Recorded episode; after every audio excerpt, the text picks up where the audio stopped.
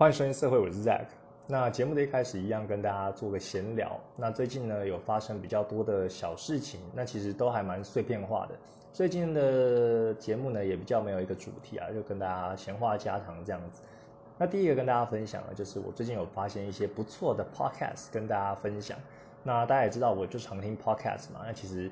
嗯，台湾前几大有在听，那也有听一些就是国外的等等，但有时候也是会闹这个 podcast 荒，因为有一些节目它可能就是周更，那甚至会到月更这样子，那你可能很期待的，哎，它一上架就马上听，那听完了之后就不知道要听什么，那就会开始找一些 YouTube 或者是一些其他的东西来听。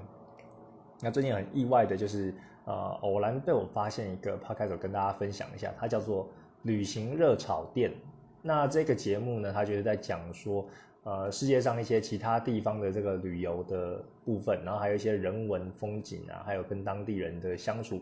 的一些趣闻。那它的旅游景点呢，就比较不像是我们大家常去的地方，就是可能大概去某个国家就知名的各大景点这样，它比较像是那一种，哎，鲜少人知道，然后比较陌生的这种，啊，这种特别的特别的景点这样子。那等于说，在你的呃想象里面呢，可能世界上有很多国家，但是你不一定会想说啊，要去旅游就会选这个地方。那这个地方，呃，你比较少知道嘛，所以得到的知识量跟发生的事情也是非常的有趣的。像是他有去介绍一些呃多米尼加啊，或者摩洛哥或者叙利亚等等的一些旅游的景点。那当中不只是讲到这些单单旅游的。地方有哪边好玩，他也会讲到，哎，他们的一些历史啊，然后民情啊，还有一些啊，在那边的旅人，可能你要注意一些什么东西等等的。那有邀请很多很厉害的这些这些这个旅游家，然后来访谈。对，当中有激荡还蛮多的火花，我觉得非常的赞。那内容非常的扎实，然后知识量也很够。然后像我这种就是长期在家画画的人，然后可能就是。大部分时间都跟自己相处，所以能够听到这些来自呃世界上不同地区的人的声音，我觉得是还蛮赞的，就有一种跟世界连接的感觉。好像他其中有一集我很喜欢，就是讲那个多米尼加这个国家。那这个主持人他邀请的这个这个来宾呢，他是在那边教中文，然后就在那边生活了大概两三年，然后发生了很多趣事这样子。然后后来也因为这样子。啊，我就有在加了那一位来宾，他自己有开这个 podcast，叫做台瓜夫妻。因为来宾是女生，然后她是台湾人，那她嫁的老公呢是住在瓜地马拉，那也有等于说很多的趣闻这样子啊，所以等于说除了旅行热炒店，我也就是有加了台瓜夫妻等等的。那里面有讲到很多就是可能西班牙语系的国家，他们呃讲话语言的方面，那还有他们文化方面，他们的一些。呃，当地人的生活习惯等等，我觉得非常的有趣。那也借由这些节目呢，真的是让我有重新再对世界燃起好奇心，然后想要再去走出去的感觉。因为大家知道这一两年来这个啊疫情的关系嘛，所以很多的国家就是封城，或者是没有办法出出国，在疫苗还没有普及之前嘛，那也不知道这个病毒会不会在病变。其实大家都过得嗯蛮压抑、蛮闷的。当然，这个股市也是一直涨啊，然后就是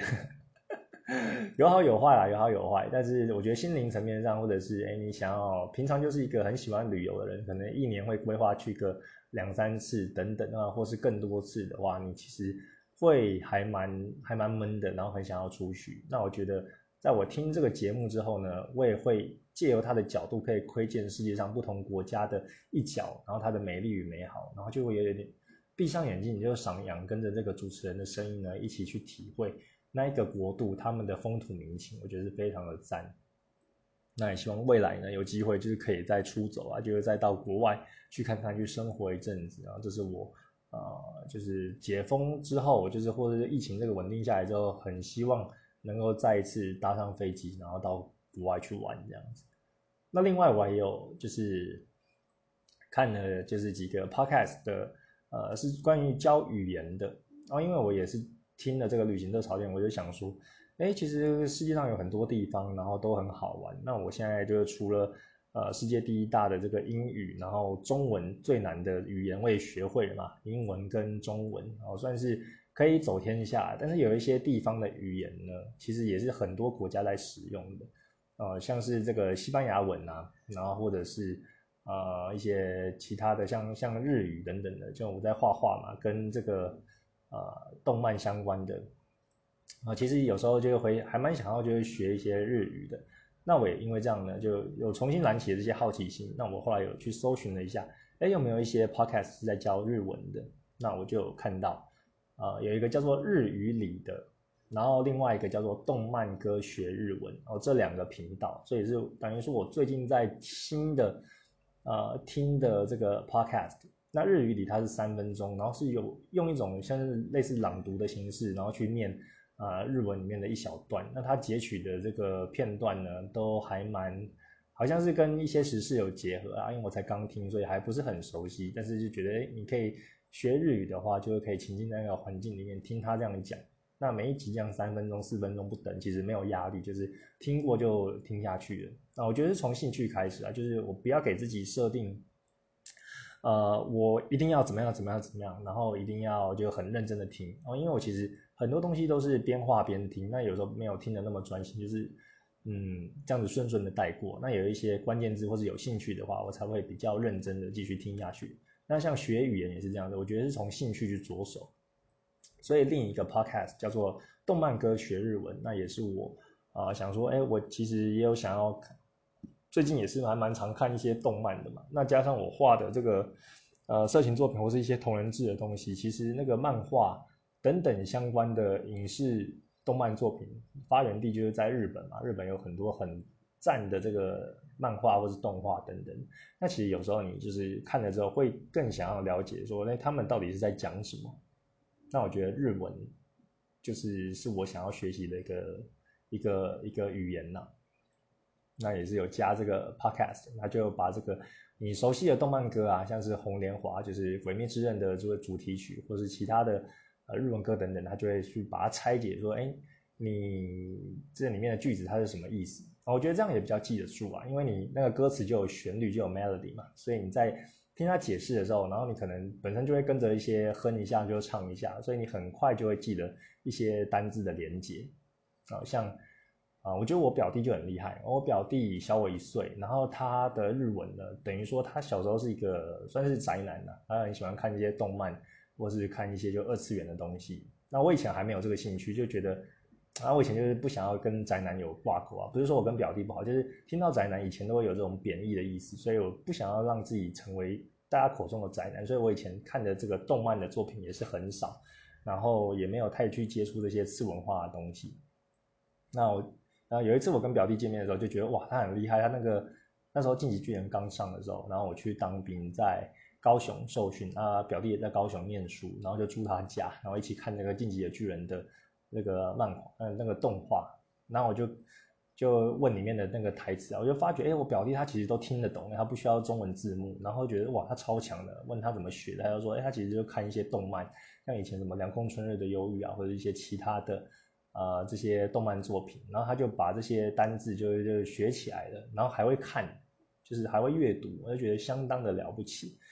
那我以前也曾经有想说啊，好好的学日文，也有去这个地球村去学，但是学了这个半吊子，还要学完了之后又还给老师。然后我甚至还有把这个五十音写下来，然后是印下来，然后把它剪成一块一块的，就是小字卡，然后就把自己呃把这个字卡洗一洗，然后抽一张，然后去抽考，说哎这个 I will kakiko 等等的这个要怎么念？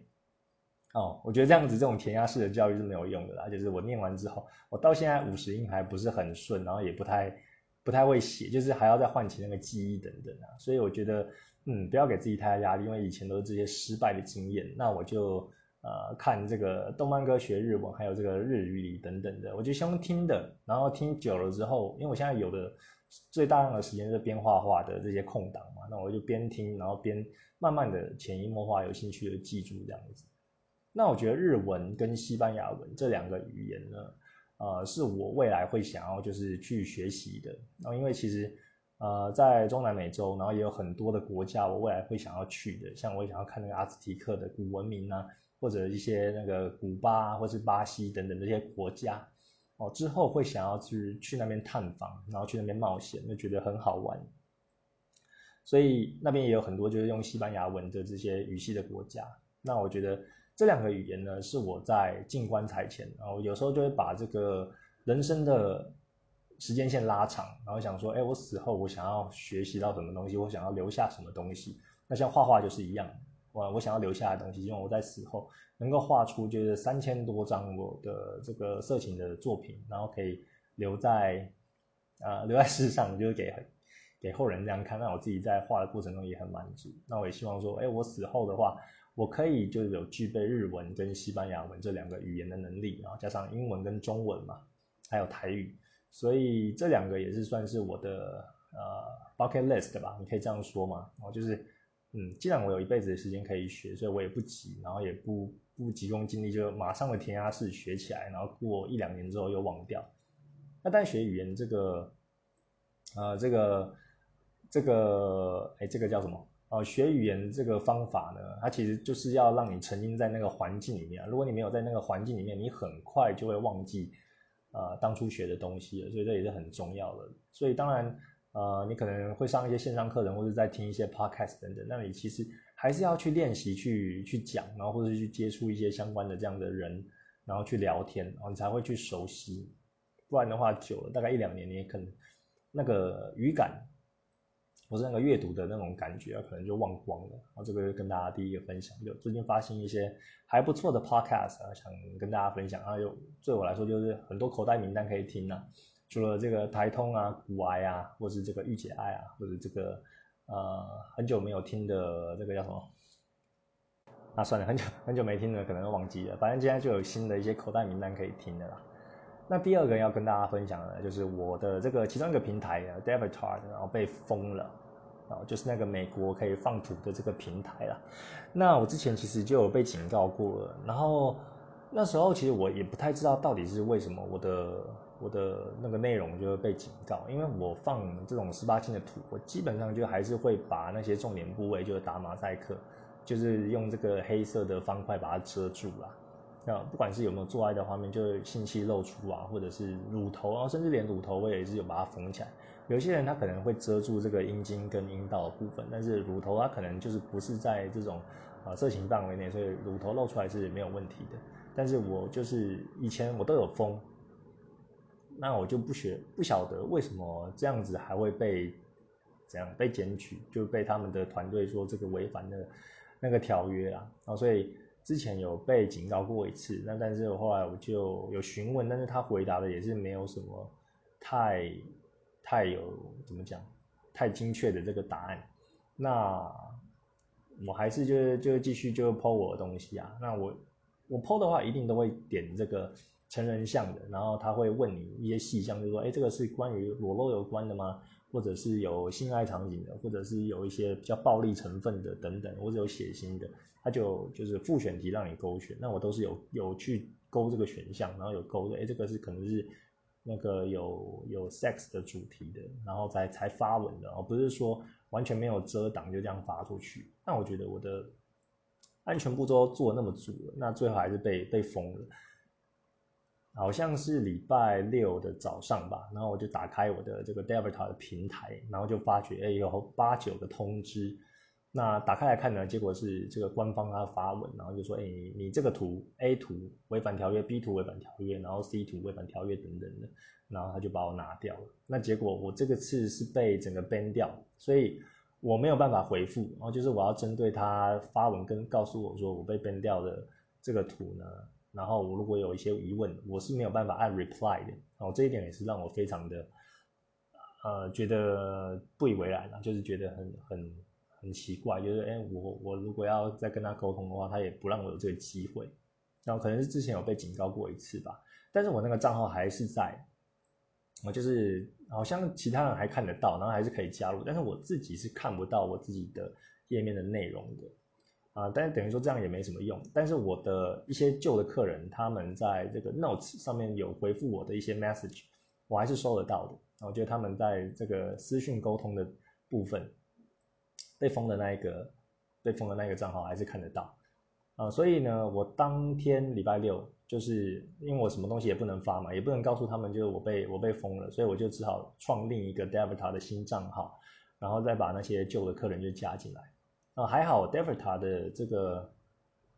联络人没有到很多啦，然后粉丝也没有没有没有像 Pixby 那么多，所以我在做这个回复的动作其实还蛮快的。那我把这个客人加回来之后，我就跟他说，哎，我之前旧的那个账号被封了，所以我现在就创一个新的。那我为了保险起见，我还给他们我的 Twitter，还有这个 Pix 呃 Pixby 等等的账号，然后让他们说，哎，如果我之后又被封的话，你们还可以在这个地方找到我。我觉得我的宣传就是我现在因为有很多平台，就比较没有什么在害怕，但我怕的是说客人他找不到我啦，对，所以呃，因为画这种色情行业的，就是常常要就是与时俱进嘛，然后或者要跟着这个打带跑，这样就有点像你在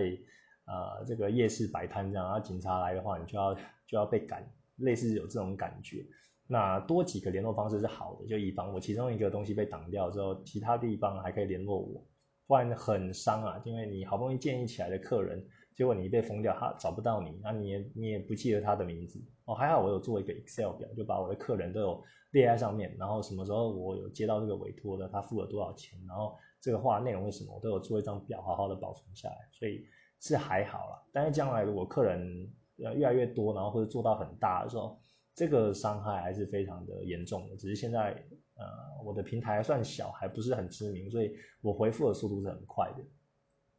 那我现在创了这个新的 Devita 的这个名称呢，叫做 Zack Canvas，哦，就是我的名字啊，C A C C A N D A S，后面这个 Canvas 我很喜欢这个单字的发音，然后还有它的写法，那就是这个画布的意思，哦，就是那种无框画的画布。那我就最近就会看到这个词，我觉得很喜欢，就把它连在一起啊，Zack Canvas。那如果你想要追踪我的 Devita 的话，也可以去搜寻，大概是这样子。那我另外还有回去再思索一下，就是说我这样被封是不是原因是它虽然有开放一些十八禁的东西，就是说你 post 十八禁的话你要标，但是不代表说你就可以 post 色情的东西，因为它可能开放十八禁是说有一些艺术创作，它的确是不是以色情为导向的，但是它还是会有一些。呃，器官的露出，比如说女人的乳房等等的啊，比如说一张很美的、唯美的这个哺乳的照片，然后她乳房的的这个呃乳头露出啊，是她艺术的一部分。那你要说它这个连接到色情嘛，它可能是表达这个母爱的光辉等等的。所以严格上来说，严格严格上来说，应该是不算色情的。但是它就是有这个选项给你开放，说，哎，如果你要 PO 这一种，但是不是色情的话，你就是点那个十八禁的，让大家知道说，啊，这虽然不是色情的，但是它还是有一点就是器官的露出这样子。不知道是不是因为这个原因，但是我后来又想一想，因为我看一些其他知名的这个十八禁的会师，他们其实也有 PO 这种露点的，然后或者是这个露私处的，然后画的很撩人的，那为什么他们就是没有办法，那就是不会被不会被 ban 这样子？那我有问其中一位。呃，就是很知名的这个画色情色情的作品的绘师，然后他有说他之前也被 ban 两个礼拜，但是你就要去跟他解释，就写信件跟他说，呃，为什么为什么为什么，然后请他就回复，或者说他如果有违反到一些条约，他就不会再犯等等的。对啊，这个也是给我一个一个一个教训啊，因为像这种啊色情有关的，有时候他的他介于一个灰色地带，就是很多的时候就模棱两可，他认定你。有违反就是违反，他可能认定你没有，或者睁一只眼闭一只眼，那你就你就等于说，就又过了一天这样子，所以这个也很难说得准啊。那我未来在这个 Zack Canvas 上面抛的呃作品呢，我会更保守一点啊，保守程度应该就跟这个 Instagram 或 Facebook 一样的，就是不会再抛这个有漏点的。那有漏点我用黑黑色的框遮住呢，我也不会抛，就是完全把那个点就卡掉。可能只露头的上半部，或者是呃一些身体其他的部位，但是就不会露出这种私处或是乳头等等的。那我现在有点烦恼，就是说，如果我是画口交的画面的话，那基本上脸也露不出来，那我到底要露哪里？然后就是一个两难呐，反正就之后再看看吧。那另外一个跟大家分享的就是，我最近有一个新的休闲的活动啊，因为我可能一天当中比较休闲的时间就是大概中午吃中饭的时候嘛，因为其他时间都在画画。那我吃中饭的话，就会看那个《我的英雄学院》的动画，或者是看一些电子书的那个小说等等的，啊，或者是睡午觉，然后就是这么几个休闲活动。但我后来又发觉另一个休闲活动，我觉得还蛮好玩的，然后就是一样回到我们刚刚聊的第一点。哦，因为听到这个旅行热炒店呢，让我对这个世界又充满了好奇，然后想说，现在虽然是封城了，就是现在虽然疫情影响没有办法出国，出国没有那么容易，但是我还是可以就是借由网络去看一些其他国家的资讯，让我过过干瘾这样子。所以我就觉得，哎，我可以在 Google 上面就是搜寻，比如说刚刚讲到的多米尼加或者是一些呃啊其他国家等等的的这个。这个关键字，然后去搜寻看一下他们当地的这些图片，或者希腊啊，或者西班牙等等的，然后你很喜欢去的地方啊，或者是慕尼黑德国等等的啊，或者是加拿大，我很喜欢加拿大，呃那些地方，然后你就去看它的这些国家或这些美国的各州，然后他们的呃建筑啊，或者图片啊、照片或者一些山脉等等，我觉得看的还蛮疗愈的，然后会让你有一种哦想象，然后在那边生活的感觉。所以这个就是啊，我可能近期会呃比较休闲的时候会会玩的一个活动啊，就是就是跟着这个 Google Map 去旅行，然后去看一些就别人拍的照片或是旅游部落格等等，然后算是一个舒压的方式啊。那我觉得现在啊，虽然是因为疫情的关系，大家可能出门哦或者到国外比较没有那么容易，但是现在也的确是一个可以养精蓄锐的时段哦。大家不要想说，虽然现在就没办法出门，那你之后。啊，就是会报复性的消费啊，等等的啊。但是你要报复性消费，前提是也你也要存钱嘛。那我现在就是有打算，就是好好的这个存钱。那存钱就为了未来的旅游，或者是啊未来有一些想买的东西，然后可以再去做更多的规划，或者说让自己的选择性比较多哦，不会每次选择都是卡在这个价格，跟自己不上不下的，非常的烦。那我本身是一个就是。呃，外在需求就没有那么高啊，不管是这个物质上或是人际需求也还好，因为就习惯一个人了嘛。那我自己目前最大的花费就是在可能就是吃的上面吧。那啊，这种交通啊或者其他想要买什么买什么衣服啊，或者是买一些就是奢侈品等等的是比较少的啊。就是可能呃上上礼拜还去一个 Uniqlo 就买个两件 T 恤吧，顶多就是一个月。会做大概这样的事情，然后也不是每个月会做，然后其他的时间大部分都是花在吃饭钱比较多，然后就是骑 WeMo，就就是这个共享机车，因为我自己也没有机车，所以也不用缴这些牌照税等等的，所以呃交通的话也还好，然后骑 U Bike 就是半小时五块钱啊等等的，所以还好啦，所以有很多的呃钱其实可以存下来，啊其实可以存下来，那。呃，因为我现在开始这个这个画画嘛，那画画的钱其实也还不稳定，所以老实说我也没有赚的那么多啦。那我就是呃，目前赚的也是花掉，那就花在我平常吃的上面，还没有办法说，哎，我可能像平常去找一份正职工作，那我可能啊一个礼一个月可能花大概两万二等等，或两万六，然后剩下一些零头可以存起来。目前是还没有到达这个水平的，但是我现在需求也没也蛮低的，所以。勉强还可以，还可以就是打平，然后，然后就是过得也蛮朴实无华的，然后就是早上去送小孩，然后就画画，然后自己煮煮饭吃中餐，然后下午就是继续画画，然后再去接小孩，大概是这样的生活在循环。那反正呢，就是 跟大家勉励一下，在这个疫情期间呢，虽然我们生活就比较不方便。那也如果不敢出门，也可以也有很多外送可以叫嘛。那啊不方便的话，其实也是某方面就会限制你说，哎，你其实没有那么多地方可以花钱。有些人可能会说啊，网购很方便啊，就可以买一堆东西。那可能就是大家自制力的问题。但是呢，哦，也因为这样子，你要想就是啊，那我现在就刚好有一个机会可以让我的诱惑没有那么多，那我可以存多一点钱。那等到到时候这个旅游泡泡又形成了之后，可以到其他地方玩的时候。呃，你就有资金啊去去玩啊，或者说你有资金去可以买一些股票等等的啦，这个是跟大家勉励的啊。平时的确是要多存一点钱，让你在困难的时候才可以有一些选择，不能不会这样身不由己，大概是这样子。那下一点跟大家闲聊的部分是啊，跟分享一下我这个间歇性断食的心得哦，因为刚刚说这个低需求嘛。所以 我一天当中也只吃两餐，就等于说一餐的费用又省了啊，自己是还蛮得意的啊。但是我间歇性断食的呃主因呢，是因为想要尝试，然后因为之前听的这个台科剧场啊的啊有讲到说间歇断食的一些好处等等，还有做一些实验，那我自己也想要来试试看。但是我不会一开始就直接断粮七天，我自己可能会受不了，所以我这两个礼拜呢，就先从啊一天当中就少一餐。的这样的呃习惯去开始。那我已经大概持续了两个礼拜了，我觉得还蛮习惯的。然后就是我三餐当中，我就少了早餐这一餐，那中午跟晚餐才会吃。那我觉得很有趣的是，哦，你少了这一餐，你其实心里还会一直去想那一餐，就说哦，好想要吃东西，好想要吃东西，好想要吃东西。然后很神奇的是，然后在这个你你发愿要间歇断食的当下，然后做这个实验的当下，你的厨艺就突然变得很好，然后你会想到一些以前那些想要吃的东西，就一一浮现在你的脑海里面，然后真的是很讽刺。所以呢，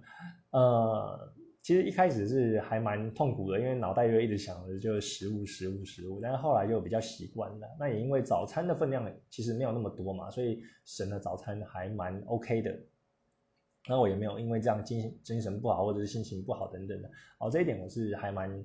感感到开心的，因为我之前可能就是没有吃东西很饿的时候，我的脾气会比较暴躁，那这一次是还好就没有这样子。可能也有意识到说，哎，自己是要往好的方向，就是让自己更健康或者减肥的方向去考虑，然后有有意识到说，我现在在做一个实验，然后再再刻意的去少这一餐。那因为你有这个意识呢，就可能影响你的身体机能嘛，你就比较不会心情也跟着受影响。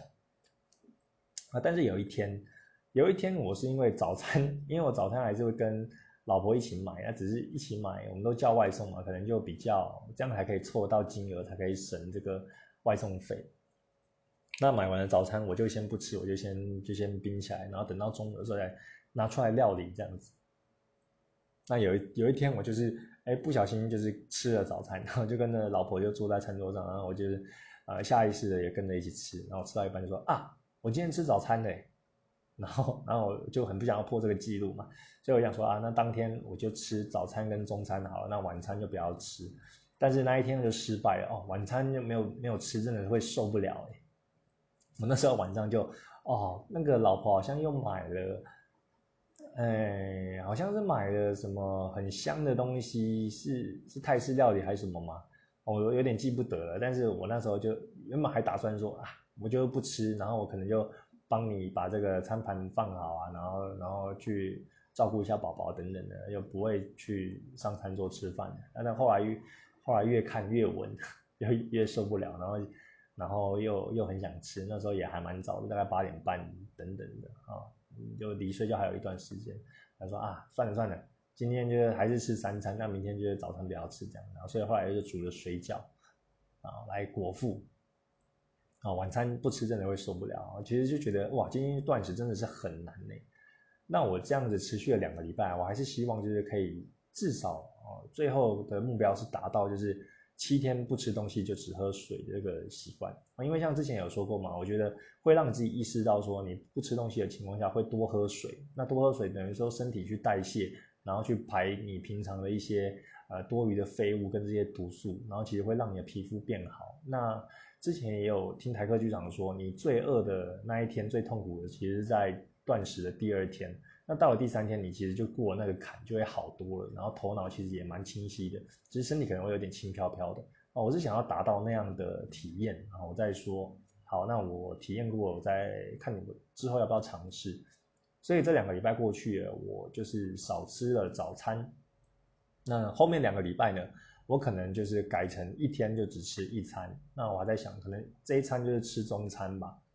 然后我就是也没有说这个饮食控制什么的，就是中餐就是吃好一点，然后吃饱一点，然后吃自己喜欢的东西，因为一天只能吃一餐，就不要再这样折磨自己了，还吃什么呃很低碳水的啊，还是什么的，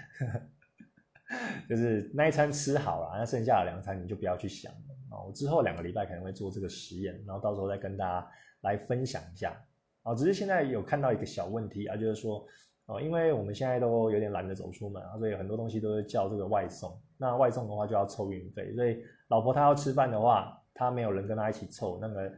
那个餐费就还蛮贵的。然后所以我有时候还是会跟他就凑合着一起点啊，但是那个点的呢，其实并不是我非常想吃的。这个我在想之后要怎么解决，可能变成说自己在家就多勤劳一点，多煮一点，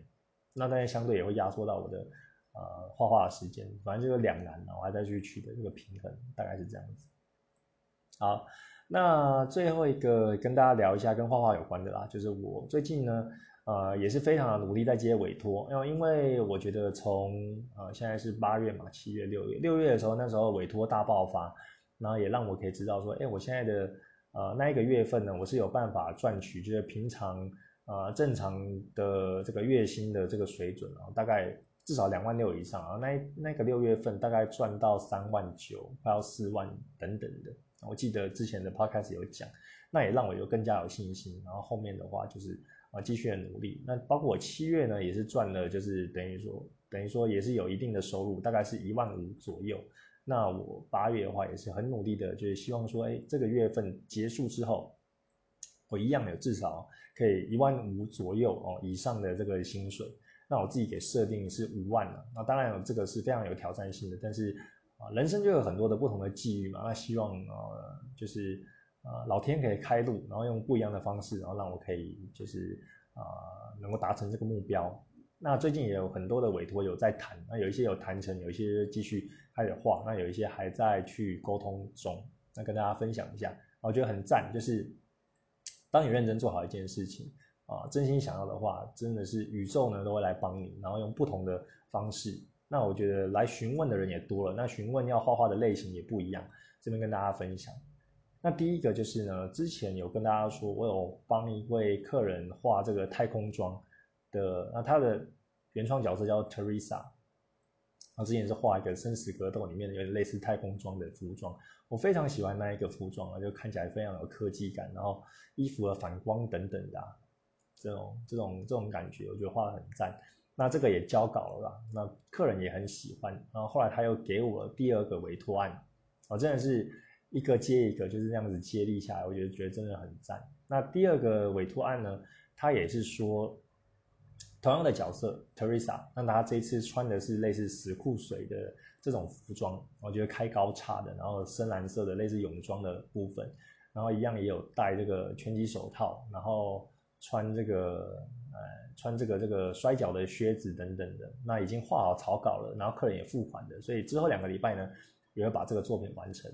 那这位客人他是在，诶，在这个 d e v i t a 上面就是找到我的，然后还有私讯给我啊啊，刚刚说到我的 d e v i t a 被封了嘛，所以我有赶快的，还要有把这个客人就记录下来，然后后来有创一个新的 d e v i t a 的账号，然后私讯他，然后又继续有保持联络啊。其实怕的就是这样，怕就是说，哎，客人联络不到你，那你也忘记客人的这个账号，所以你们就突然就消失了，那这样是很伤的，因为人家有意愿。有捧着他的预算来找你，结果结果你就搞消失被 ban 掉，那这个是非常无可奈何的，啊所以之后还要小心这种状况。还好没有发生。那第二个委托案的作品呢，是画这个蜥蜴美少女。然后上一集 podcast 有大概讲到，那这一位客人呢是呃我第一位啊给我委托的这个客人，那我们也谈好了，然后也画了草稿，所以这个也是两个礼拜后会画给客人的。那第三个呢？之前前两集跟大家讲的，就有一个日本客人，他来找我画这种有 storyboard 的 artwork 哦，storyboard 就是有那个漫画分镜的感觉。那现在还在谈呢，因为我觉得他的预算可能不太多。那我基本上对我来说，我也是第一次哦接这种呃，就是要画分镜分镜漫画的这种这种作品。以往我都是画这种单张单张的 artwork。那他这一次就是有这种分镜的话，我其实不太知道怎么定价，然后也问一些前辈的意见，然后呢，然后再看看这个这一位日本客人的他的他的开价是怎样。那他想要画的东西其实还蛮多的，他有想要画两个 page 的这种分镜的作品，然后一个是啊就是普通的这种 artwork，那普通的 artwork 我就可以定价，大概是美金七十块啊，听他描述之后，那他的。他讲的金额都是都是日元呐，我不知道他有没有 PayPal 的账户。如果后面有意愿的话，我再问他啊，付款方式是是怎么样哦。总之呢，这一位日本客人还在谈，那我当然也是希望就可以谈成，那预算也可以提提高多一点，就是不要太低啦。因为这种分镜的分镜的这个作品呢，你其实一格一格，它基本上你就可以把它看成一张一张的作品。那一个 page 上面有好几格的话，等于要花心力也是。也是等于说可能要到 double 或等等的，所以这种分镜的漫画，我觉得定价应该是会比单张的画还要高的。那只是虽然它比较小格，你可能画的这个图的空间，啊，不用到那么多。但是其实每一张的精细度，如果你自己是一个对自己有要求的绘师，基本上的这个这个作品的价格哦，应该也是不便宜啊。所以这个还在谈。那另外一位也是啊，要画这种分镜漫画的，他是英国人，然后他有跟我联络，但是他联络也是呃，就是没有说到很，等于说没有说到很积极啊。但是他一开始有把这些。描述等等的都有有讲好，就是有有打打这个一长串他的描述这样子。那我已经给他看好这个草稿了，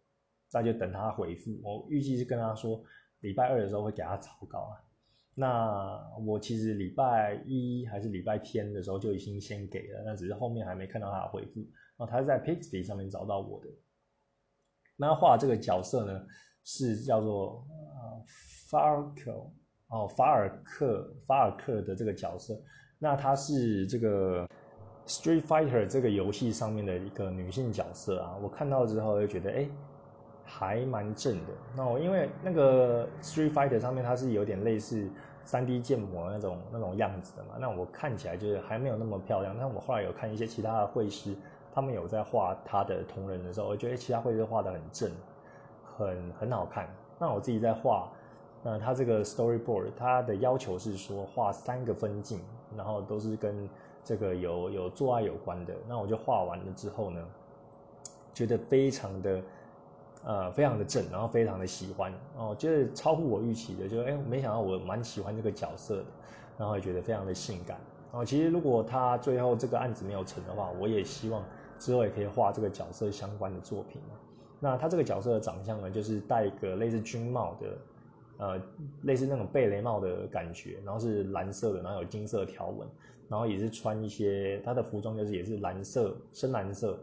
底，然后金色的这些收边条等等的，然后他的发型呢是金头发，那有一边的这个长刘海，啊，我觉得像这种有一边的长刘海的这些角色的造型，我都还蛮喜欢的，就是比较比较那种姐姐型的，然后比较比较魅惑、比较性感的啦，啊，像这个。呃，像这个这个火影忍者的景野啊，或是魔音的八百万百，或是龙泽上司等等，然后这几个角色都是那种哦，一边刘海特别长的那一种感觉嘛，有时候会盖到眼睛，我就觉得哦，非常的魅惑，非常的性感。那法尔克这个角色呢，也是一样类似那种感觉，所以我在画的时候，哎，觉得哎，这个角色我很喜欢，然后也非常的非常的骚，非常的辣，然后希望以后呢，啊，这个当然我是希望啊，跟这位英国人最后是可以谈成的。那那可以把这个画下来，或是啊以后有机会的话，我也在我的 Patron 上面也会把这个角色给画下来给大家看，大概是这样子。那最后一位呃这个委托呢，然后就是我那一位那个画女子格斗的，那他的第三个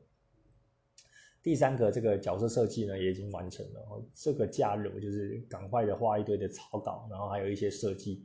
等等的草图，然后给客人确认。那这个女子格斗，她第三位，她的名称叫做泫雅，然后她就她就是先给她，呃，她给她的这个原创角色取名，那她是一位，呃，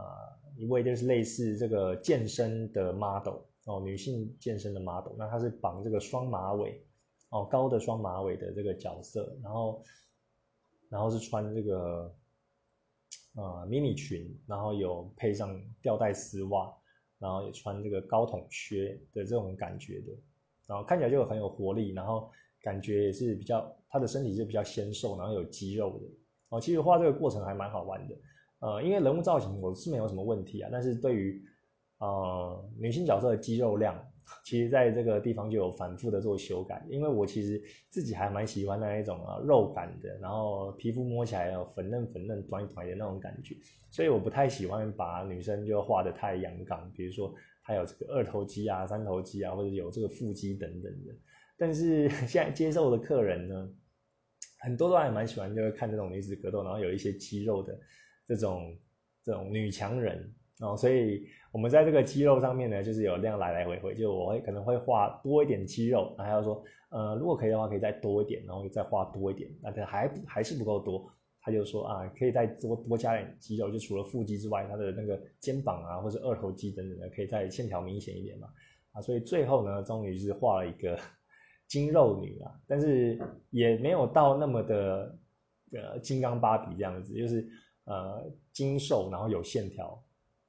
那这一次第三次的女子格斗的 package 呢，啊，我觉得跟以往两次哦有一些变化，就是这一次不是在这个擂台上面打，因为我其实画擂台也画了大概十二三张了，也有点有点腻了，然后想要画一些不同的。然后说这一次的这个格斗的地方呢，就是在暗巷哦，街头巷战这样子。那对手呢，他的这个设计应该也是以就是以怪兽为主哦，不是这种人类的。因为我之前就是有帮他原创角色，就是对方就是男性的这个这个人类角色，然后跟女生在格斗，然后最后就是有有中出这样子啊。这次画有点类似，就是强大的然后很很壮的那种虎背熊腰的怪兽。然后跟这一位啊，第三位的女子格斗的角色泫雅就是格斗这样子，然后 他给我的参考图就是越来越，就有点越来越哈扣的倾向，就是打到哦非常的非常的痛啊，就是痛殴他的肚子啊，或者是掐住他的脖子等等的哦，就是类似这一种的，其实也是一步一步挑战我，哎，看我的 range 可以到哪里这样子，我自己也是有有时候会有点陷入就天人交战。比如说像刚刚说，哎，要把这个肌肉量提升到什么程程度呢？我其实自己也是，呃，如果这样子当然就是可以的，希望不要太多肌肉，但是啊，还是以客人为主嘛，还是以客人为主。对，那我画起来也是不要有到不舒服，或者是或者是没有办法接受就好了。真的没办法接受，我会跟客人讲。但是我觉得也是一步一步扩张自己的 range，大概是这样子。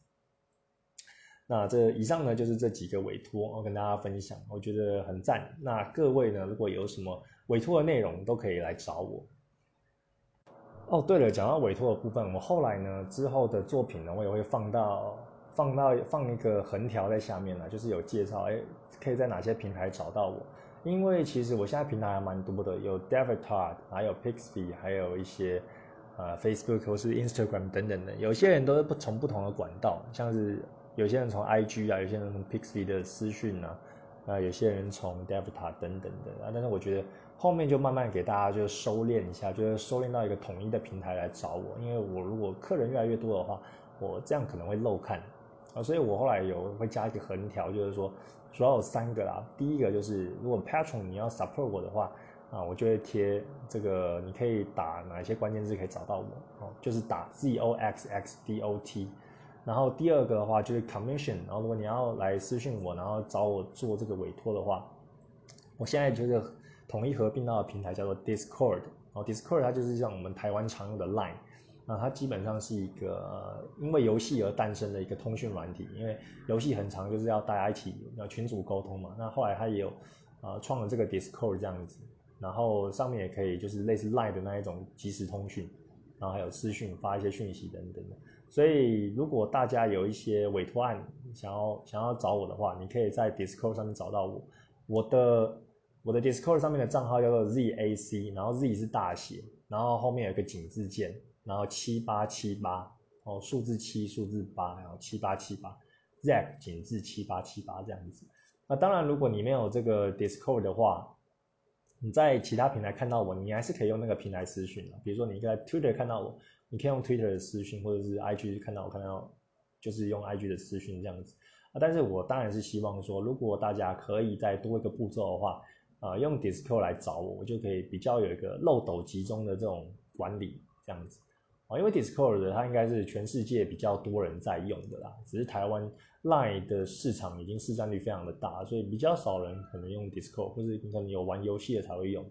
那当然，我自己是没玩游戏，是因为之前有一位客人，他就问我有没有 Discord，然后他又这样跟我沟通比较方便嘛。我也是因为这样子才去办一个账号，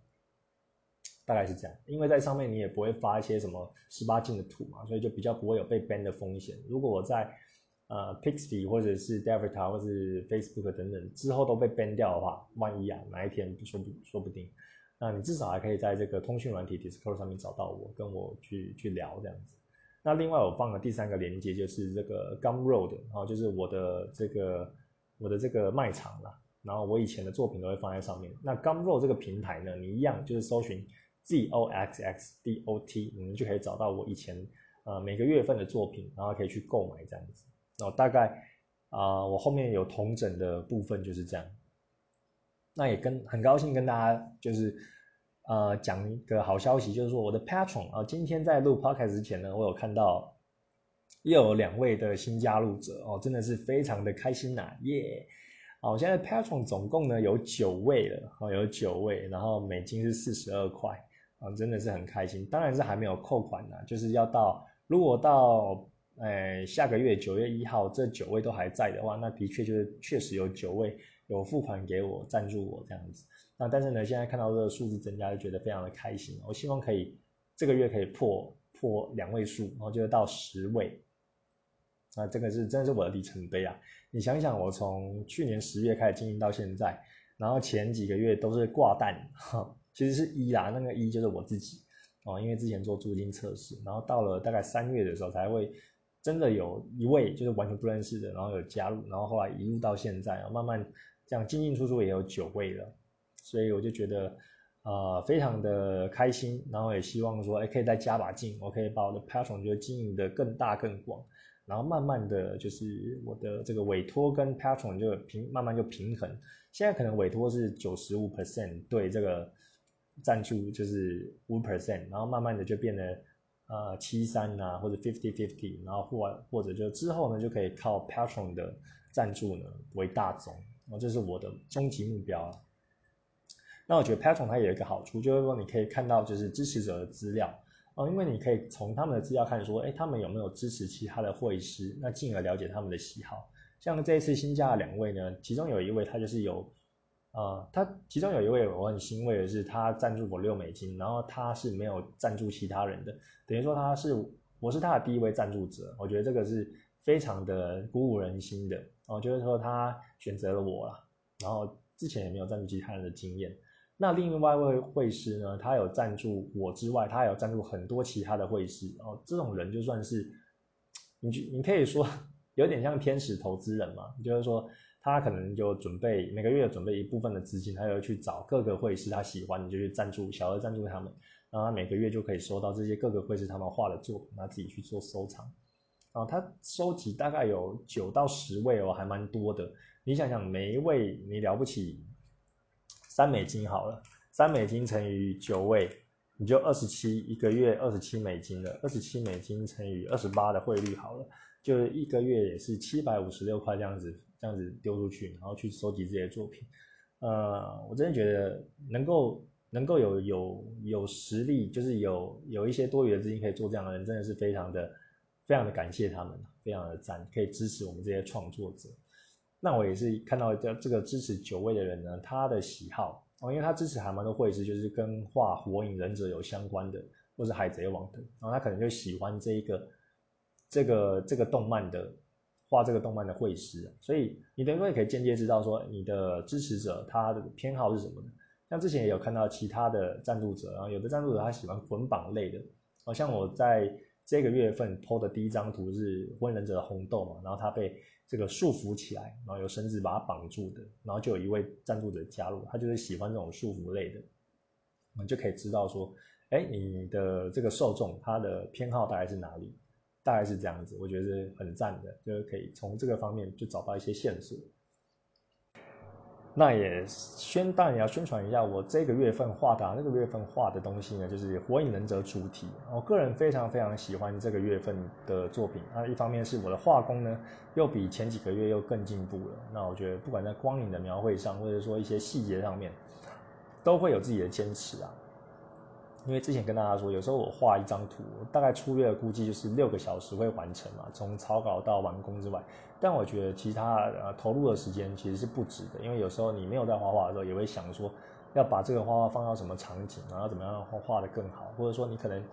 预计要完工了，但是你过了一两天之后，你就觉得哎还有哪些地方可以修得更好，然后有些有哪些地方可能有一些比例的不对称，然后你再去把它补得更完美这样子。我是有这种心态，然后也去这样做，所以每一张画我都觉得很对得起自己，然后也觉得说嗯这张画我自己收是非常的有价值的。未来我在看这些，从去年十月到现在画的画，我每一张其实都很喜欢。然后虽然画工有进步，不是说以前的画你就觉得画的很烂或不喜欢，因为我觉得每一张画都是我辛苦的结晶。那以前我会画这样的画，是那时候我最最厉害的画技就是到那一边但是基本基本上我的画画是有一定的水准的，我不是从零开始，因为从小就其实喜欢画一些这个美女图，像国高中的时候也有画一些色漫嘛，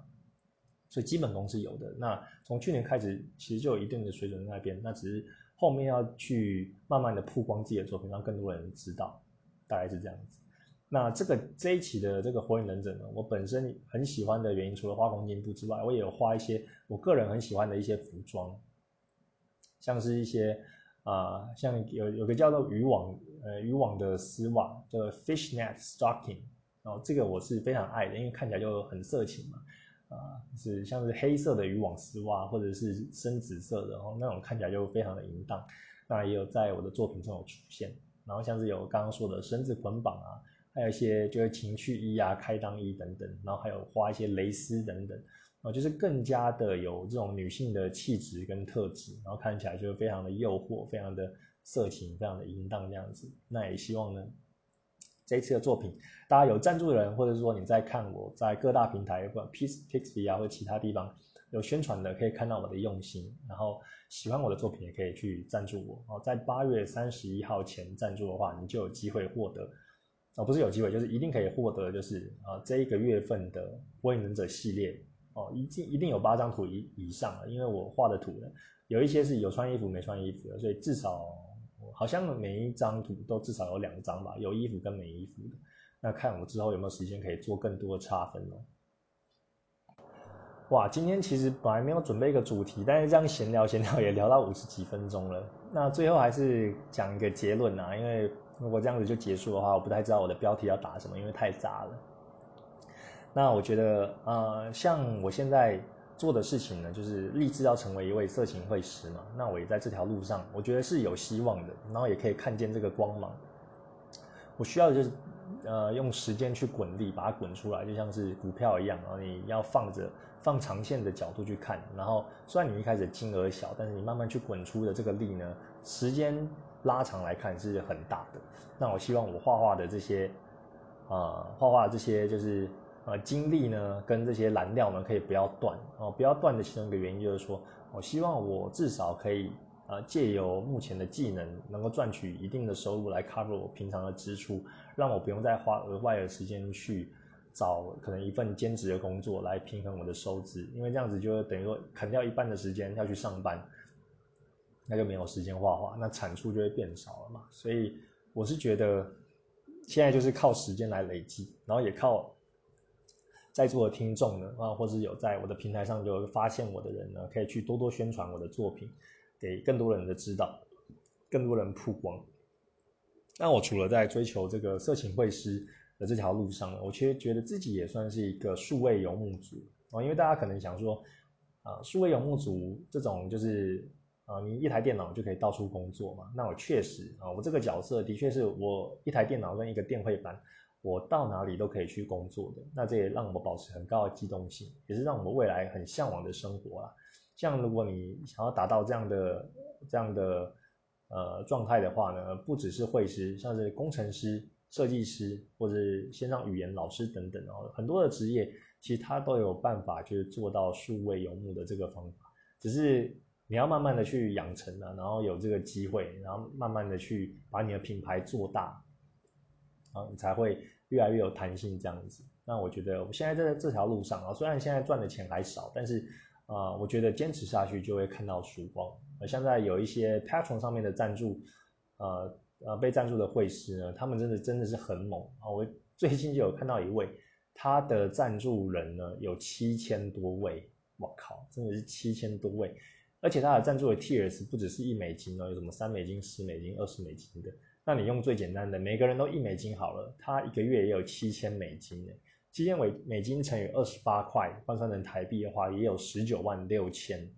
一个月十九万六千。你看这个，这个是不是很很不错？对啊，那个也是我的目标啊，就希望说，哎，我可以靠画画，然后就可以赚到那么多的收入。那其实这个也是要有一些信心跟信仰的。然哦，因为有时候虽然想归想，但是你可能心里内心深处还是觉得啊，自己可能吗？会有一些自我怀疑，然后或者是有一些呃踌躇这样子。但我觉得有时候就是要贯彻贯彻始终，就是傻傻的做，然后好好的做，然后等待时间去发酵这样子。当然，你同一个方法如果一直都没有起色的话，那其实要考虑变更你的策略。但是呢，有一些策略就是你设定好了之后，就是要有耐心，然后让它一步一步走到对岸去，大概是大概是这样子。那我成为这个数位游牧的其中一个原因呢，当然是我不喜欢去上班嘛，不喜欢那种办公室的生活。那另外，我也是很喜欢这种随时一台电脑就可以到处工作的这种这种啊机动性啊。像我现在其实也可以这样做啊，但是一方面因为疫情我没办法就是到其他地方太长时间，那一方面是说啊，我其实还蛮喜欢就是在家里就是画画的，然后在家一整天，然后也也不会觉得无聊或觉得累等等的。那我也希望说，跟我的未来的生活也有关啊，因为未来小孩子要上学嘛，那我们其实也是想要让他上一些就是非体制外的学校，像华德福等等的，比较可以接触自然的，然后比较不会那种像我们这一代或是前一代那种填鸭式的教育，长大之后大学毕业还不知道自己要做什么的这种教育，我觉得是很失败的，所以想要给他一点就是好的教育，然后让他可以学习怎么去学习，然后让他保有好奇心，什么东西都可以慢慢的自动化。然后我觉得对孩子是最棒的。那像是刚刚说到这个华德福学校呢，它就可能是在呃目前查到好像在这个宜兰吧，好像是宜兰还是华好像是宜兰。那当然，如果你要为了孩子去给他这个教育的话，你就要搬到那边去嘛，你才可以才可以呃比较就近就近照顾他的起居等等的。那你有这个数位游牧的技能就很重要，就一台电脑随时带着走，不会因为绑在一个地方受影响。那另外一个点呢，就是我也很喜欢，就是到国外旅游，像今天一开始跟大家讲过的啊，我是那一种，我可以不用去那种很大的景点，但是我只要在国外的，哪怕是青年旅社或是一些饭店待着，我可能一一整天也是待在那边画画，也没有去什么一些景点看，但是如果我打开。这个民宿的窗户，或是或是走出这个门外，然后可以看到海边啊、棕榈树啊，或者看一看夕阳，我就觉得非常非常的满足。对我是这一种啊，我觉得我是那种比较浪漫的人啊，就是我觉得看风景我是可以看到吃饱的，就是这种心灵上的满足，我可以不用那种物质上要去 shopping 啊，或者要去一定要买一些东西住很奢华的东西啊，我可以光是看这些国外的景色啊，看这些海岸，看这些。啊，广阔的天空，我就觉得很满足。我就待在那边生活，我觉得是很赞的地方。有时候我就会回想到以前去越南一个叫做美奈的小镇，然后那时候就住在他们的那个靠海的这个饭店。然后一出去之后，就会看那些天堂鸟啊、火鹤花啊，那些花花绿绿的这些植物。然后在外面就是一个海滩，就可以直接去游泳。然后整个感觉是非常非常的棒的。我希望疫情结束之后，然后我也可以啊有这个机会，可以来尽快的到国外去走一走看看啊，大概是这样啊。今天跟大家分享的呃内容呢，就是跟大家稍微闲聊一下。那也希望啊，如果你有在朝这个数位游牧族努力的话，呃，一起勉励吧，因为我也是其中之一。然后虽然我画的这些色情的作品，但是呢，呃，殊途同归啊。然后也希望可以在这条路上呢走得更顺更好，然后也可以啊。未来就可以慢慢的不用担心生计，然后光靠画图就可以收入百万，年薪百万这样子。好，今天的节目就到这边，我们下次见，拜拜。